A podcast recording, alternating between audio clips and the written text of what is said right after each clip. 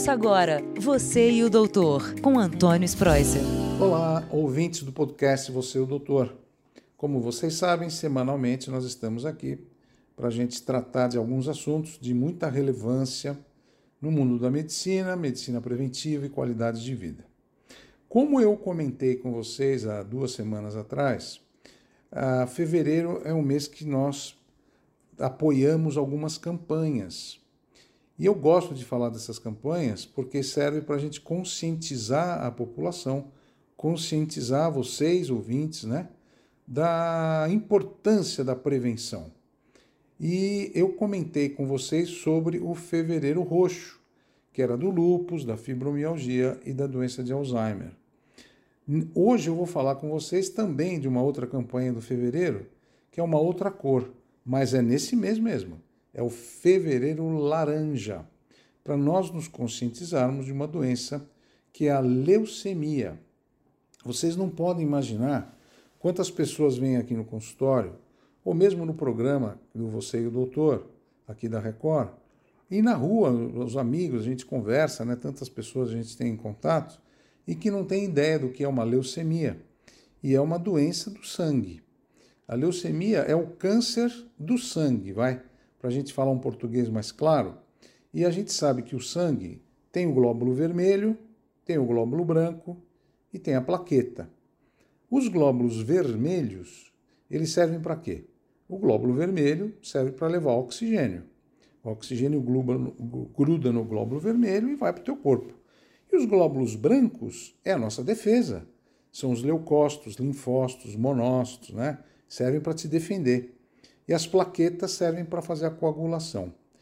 Esses três elementos do sangue, glóbulo branco, vermelho e plaqueta, eles são feitos na medula óssea, no tutano, naquela gelatina que fica dentro do osso.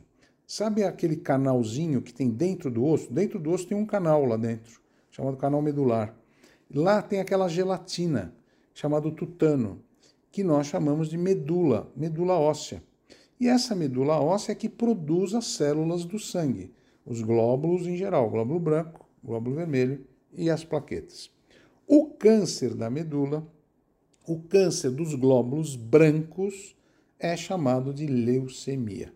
Eu demorei um pouquinho para chegar aqui, mas é importante vocês saberem o que é, aonde é, o que, que acontece com isso.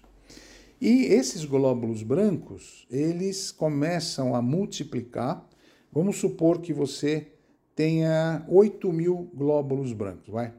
De repente você começa a ter essa doença leucemia, vai para milhões de glóbulos brancos. E esses glóbulos brancos aumentados e cheios no corrente sanguínea, eles fazem com que os gânglios linfáticos possam ficar aumentados de tamanho. E também diminui a quantidade de glóbulo vermelho, porque tem tanto glóbulo branco que você acaba ficando com déficit de glóbulo vermelho. Então isso acaba trazendo o quê? Cansaço, falta de ar, gânglios e nódulos no pescoço, você começa a ficar pálida, pálido. Então esses são os sintomas da leucemia. Você começa a ter muita infecção, porque mesmo esses glóbulos brancos aumentados, eles não funcionam direito. Eles não têm a parte normal da função de agredir bactéria e vírus. Então você começa a ficar doente toda hora, perde peso, então você vai ao médico e o diagnóstico é feito com um exame de sangue. A gente faz um hemograma. E se você lembrar, toda vez que o médico pede um hemograma, ele quer ver três coisas. Ele quer ver os glóbulos vermelhos, quer ver os glóbulos brancos e as plaquetas. Quando a gente vê o número de glóbulos brancos no hemograma, a gente fica realmente dando diagnóstico de leucemia, porque ele está muito aumentado. E aí sim a gente tem que fazer um outro exame que a gente pega uma agulha bem fininha, coloca dentro do osso, aspira, é o que a gente chama de mielograma. A gente vai estudar essa essa o que tem lá dentro do ossinho. Como eu falei, essa medula óssea, a gente vai estudar essa gelatina, vai estudar o tutano, para a gente dar, falar quantos tipos de leucemia existem? Doze. Nós temos 12 tipos de leucemia. Tem os quatro principais, que é a leucemia mieloide aguda, a leucemia mieloide crônica, a leucemia linfocítica aguda e a leucemia linfocítica crônica.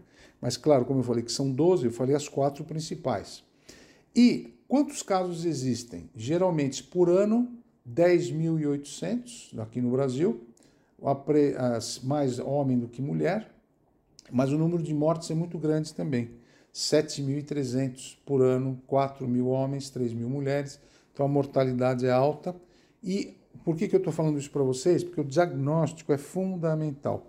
Isso eu digo toda hora: quanto mais cedo a gente faz o diagnóstico de um câncer, mais cedo é a cura. E tem cura, tem cura.